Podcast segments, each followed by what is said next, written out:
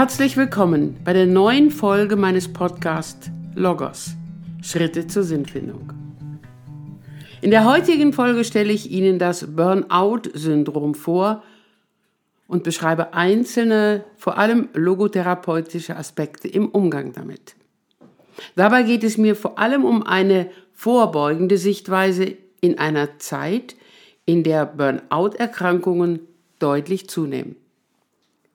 Zunächst eine Definition aus einem medizinischen Wörterbuch.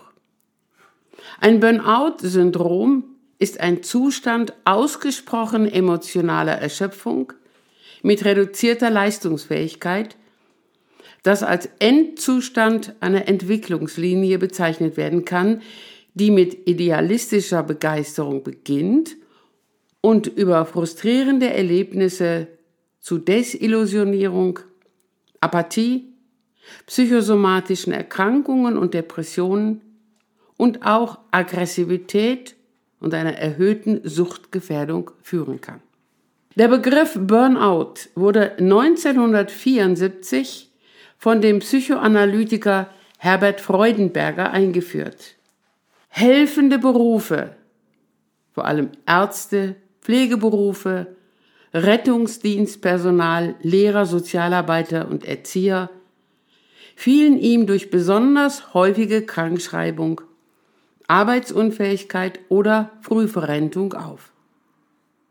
Ursache war seiner Meinung nach eine hohe Arbeitsbelastung, gepaart mit einem besonders hohen persönlichen Engagement. Beides würde zum Ausbrennen führen.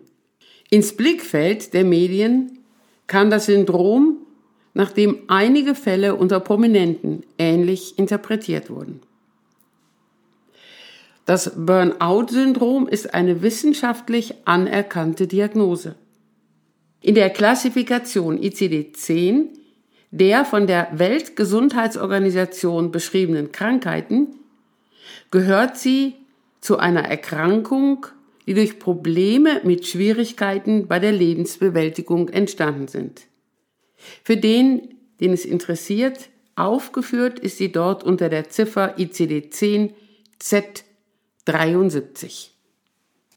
Das Burnout-Syndrom ist nicht leicht zu unterscheiden von anderen psychischen, vor allem depressiven Erkrankungen. Ein Kriterium unterscheidet es aber deutlich von anderen depressiven Störungen. Nur ein Mensch, der einmal für eine Sache, eine Aufgabe gebrannt hat, in Anführungsstrichen, der kann auch ausbrennen. Analog zu dem Bild, nur eine Kerze, die einmal gebrannt hat, kann auch verlöschen.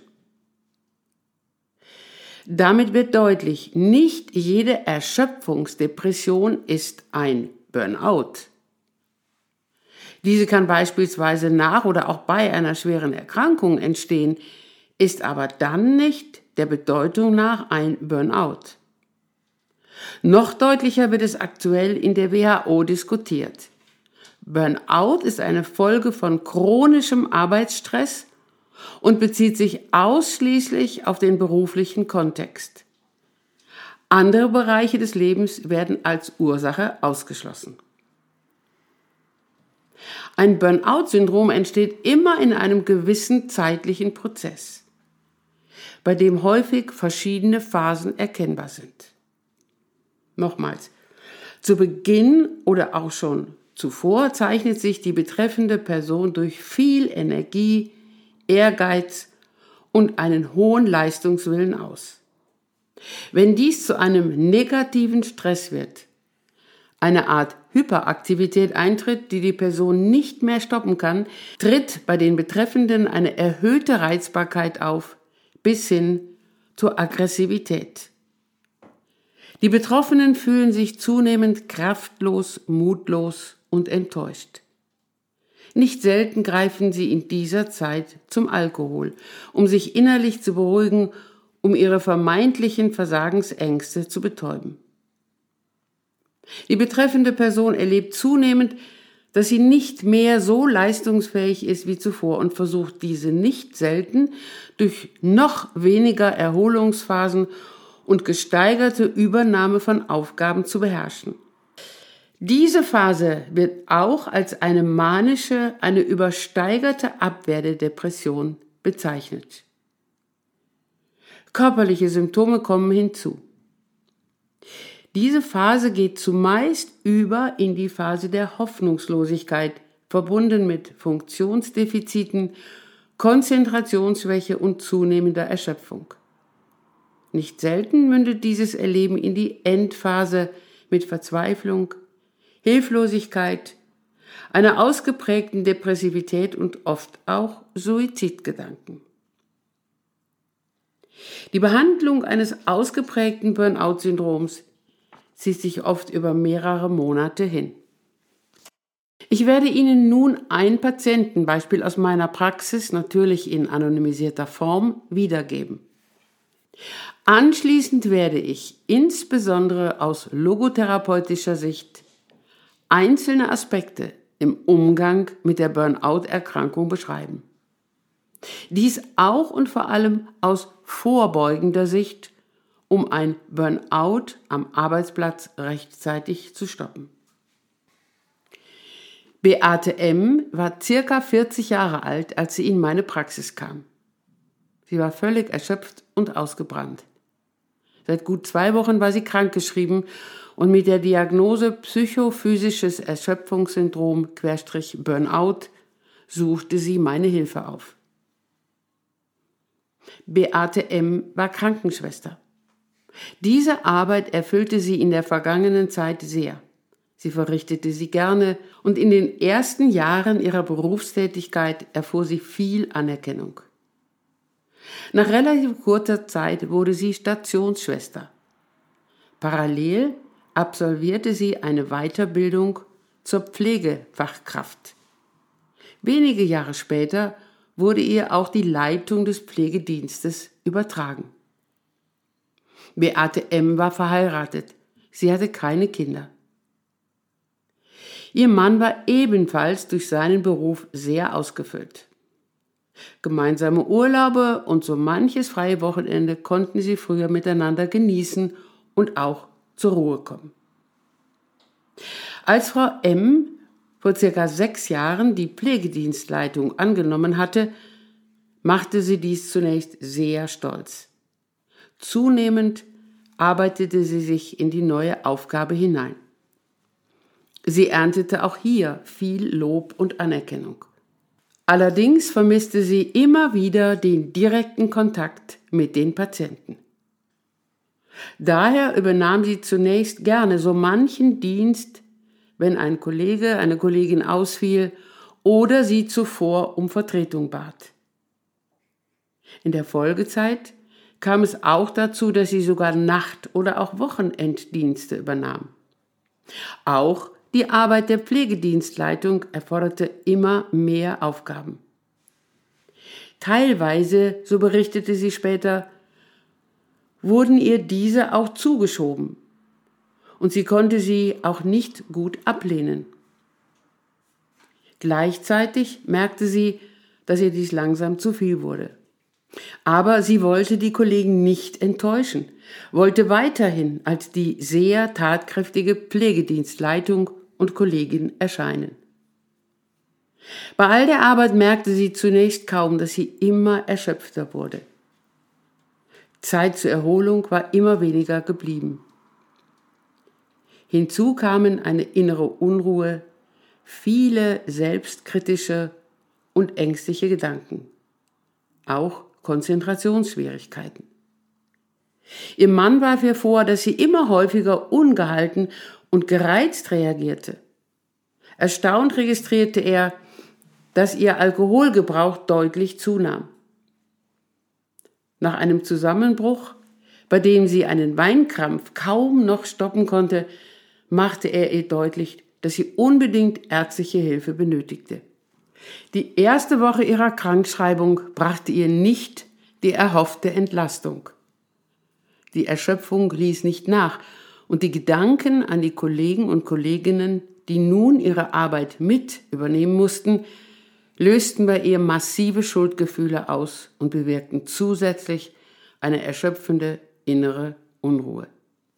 Nun konnte sie auch einsehen, dass sie psychotherapeutische Hilfe benötigte. Und als ich ihr schon im ersten Gespräch mitteilte, dass sie zunächst einmal eine längere Zeit für sich selber benötigte, um schrittweise ihre Problematik erkennen zu können und zu lernen, damit umzugehen, da setzte bei ihr sichtbar eine große Erleichterung ein. Die einzelnen Schritte, die Beate M. in der Zeit unserer psychotherapeutischen Gespräche gegangen ist, möchte ich nun skizzieren. Nochmal auch und vor allem als Sichtbarmachung vorbeugender Schritte für Menschen, die in ihrer Arbeit in hohem Maße gefordert sind. Und noch eine Anmerkung, wenn ich diese Schritte im Folgenden skizziere oder auch nur anreiße, dann möchte ich auch an einzelne Folgen meines Podcasts erinnern, die jeweils mit Überschriften thematisch erkennbar sind und in denen das jeweilige Thema ausführlicher beschrieben wird. Ein ganz wichtiger Aspekt im Umgang mit Burnout ist die Aufmerksamkeit und damit das Verstehen, wie es zu der Erkrankung kommen konnte. Damit verbunden ist das Hinschauen auf die Zeit, in der die Arbeit gut von der Hand ging und auf die Vorgänge, die den zunehmenden Druck hervorgerufen haben. Beate M. erkannte, dass sie früher viel mehr Zeit hatte, das, was ihr wichtig war, im Umgang mit den Patientinnen, den Kolleginnen und Kollegen entsprechend zu gestalten. Da war, wie sie sagte, eine Übersicht auch im Sinne einer Struktur erkennbar. Beate M. erkannte auch, dass sie ehrgeizig war und dass ihr die Anerkennung vor allem von Vorgesetzten sehr gut getan hatte. Diese war erst Ansporn, nahm dann aber immer mehr eine Eigendynamik an, die sie nicht stoppen konnte. Sie konnte eigene Anliegen von denen anderer Menschen immer weniger unterscheiden. Sie hatte doch früher immer alles geschafft. Warum sollte ihr das jetzt nicht mehr gelingen? Frau M. konnte nicht gut Nein sagen und sie fühlte sich häufig verantwortlich für das Wohlergehen anderer Menschen. Arbeit delegieren, gab sie zu, das fällt mir eher schwer. Aufkommende Ängste versuchte sie durch mehr Arbeit, später dann auch durch Alkohol zu betäuben. In Zeiten, in denen eigentlich Erholung angesagt war, zum Beispiel am Wochenende, kreisten ihre Gedanken zunehmend um die Aufgaben, die noch zu erledigen waren und mögliche Fehler, die sich jetzt vielleicht eingeschlichen hatten. Entspannender Schlaf war ihr immer weniger möglich. Dies alles nahm ihr viel Energie, bis der Körper ein Stopp signalisierte, ihr eine Grenze aufzeigte, die sie nicht mehr ignorieren konnte. So oder ähnlich wie Beate M. beschreiben viele Menschen, die unter einem Burnout leiden, die Entstehungsgeschichte ihrer Erkrankung. Ob durch die Erziehung geprägt und oder durch charakterliche Anlagen Grundsätzlich zeichnen sich diese Personen durch eine hohe Zuverlässigkeit, hohes Verantwortungsbewusstsein und empathische Fähigkeiten aus. Auch durch einen gewissen Ehrgeiz und Fleiß. Nicht selten ist es gar nicht genau zu differenzieren, welche Anliegen bei der Entstehung des Burnout überwogen haben, die eigenen oder die von Personen im beruflichen Umfeld. Beate M. hatte es so beschrieben, dass sie selber schlecht Nein sagen konnte, dass aber auch ihre Vorgesetzten und Kollegen wussten, dass sie zuverlässig war und ihr dadurch wiederholt Aufgaben zugeschoben hatten. Andere betroffene Personen berichten auch von einem sehr autoritären Umgang der oder des Vorgesetzten mit ihnen. Auch von einem nicht wertschätzenden bis hin zum intriganten Verhalten von Kolleginnen und Kollegen ihnen gegenüber berichten viele. Dies hatte den Stress am Arbeitsplatz noch verstärkt. Und sie hatten bisher noch nicht genügend Zeit gehabt und auch keine Möglichkeiten erkennen können, dies mit den Betreffenden zu besprechen. Die Faktoren, die letztlich zu einem Burnout führen können, sind vielfältig. Und es ist von großer Wichtigkeit, dass der oder die Betreffende dies zunächst erkennen kann, um dann weitere Schritte gehen zu können.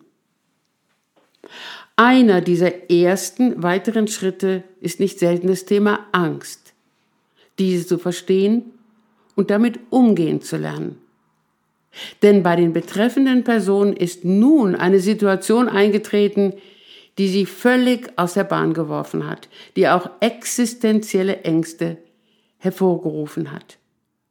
Der Umgang damit und auch der Umgang mit ängstlichen und beunruhigenden Gedanken nehmen wiederholt einen großen Teil der Gespräche ein. Ein fast ebenso wichtiges Thema zu Beginn der Therapie ist das Verstehen und der Umgang mit den Schuldgefühlen. So auch bei Beate M.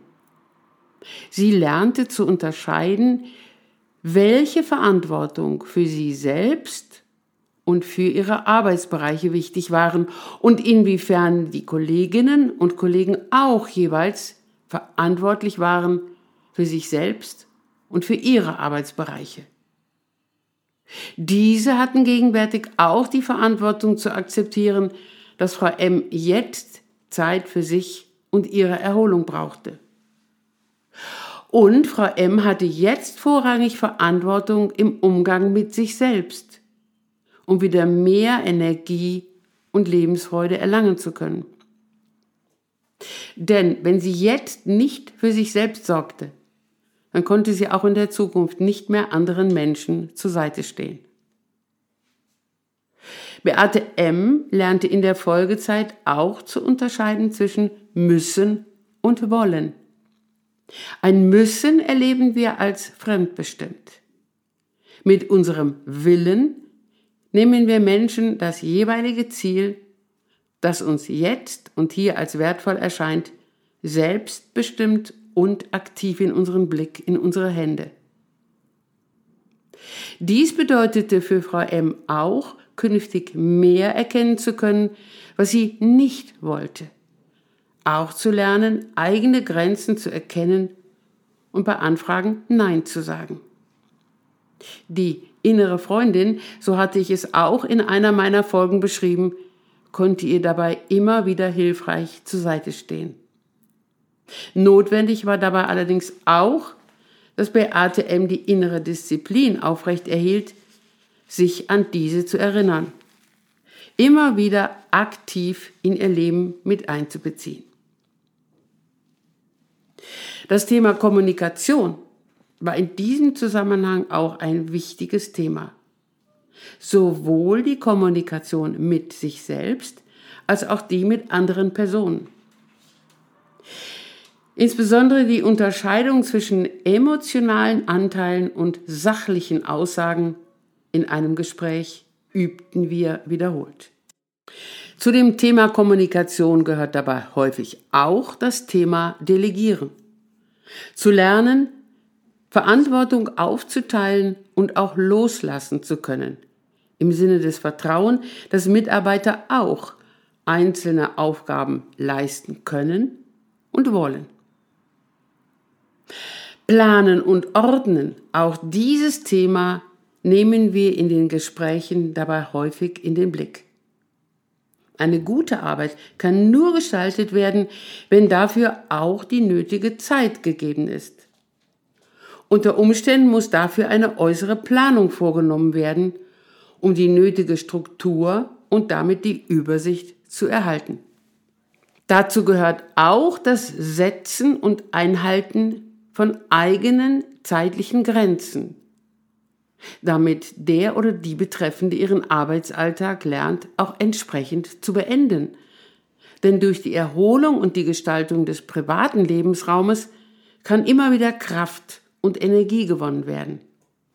Auch dies muss unter Umständen wiederholt geübt werden, bis hin in die Zeit der wieder aufgenommenen beruflichen Tätigkeit. Die Zeit für den Umgang mit einer Burnout-Erkrankung und den damit verbundenen psychotherapeutischen Gesprächen dauert, wie schon eingangs gesagt, häufig mehrere Monate. Nicht selten passiert es auch, dass sich die betreffende Person für einen anderen Arbeitsplatz als bisher entscheidet. So oder so, der schrittweise Einstieg in den Arbeitsalltag sollte über einen gewissen Zeitraum ebenfalls durch psychotherapeutische Gespräche begleitet werden. Den Aspekt Aufmerksamkeit nannte ich als wichtiges Thema zu Beginn der psychotherapeutischen Gespräche. Dieser Aspekt bleibt auch nach der Beendigung der Gespräche ein wichtiges Thema für den Patienten, die Patientin. Eigentlich gilt dies für uns alle Menschen, nicht irgendwie etwas auszuhalten oder sich eher mitschleifen zu lassen. Von Bedeutung ist, dass wir aufmerksam bleiben für das, was uns als wichtig, als wertvoll erscheint. In Krisenzeiten darauf zu schauen, wodurch diese Krise entstanden ist und auf welche Ziele wir künftig und auch in welcher Weise wir wieder Schritt für Schritt zugehen wollen. Liebe Zuhörerinnen und Zuhörer, ich hoffe, dass es mir gelingen konnte, Ihnen das Burnout-Syndrom als Krankheitsbild ein wenig näher zu bringen und auch wichtige Aspekte im Umgang damit.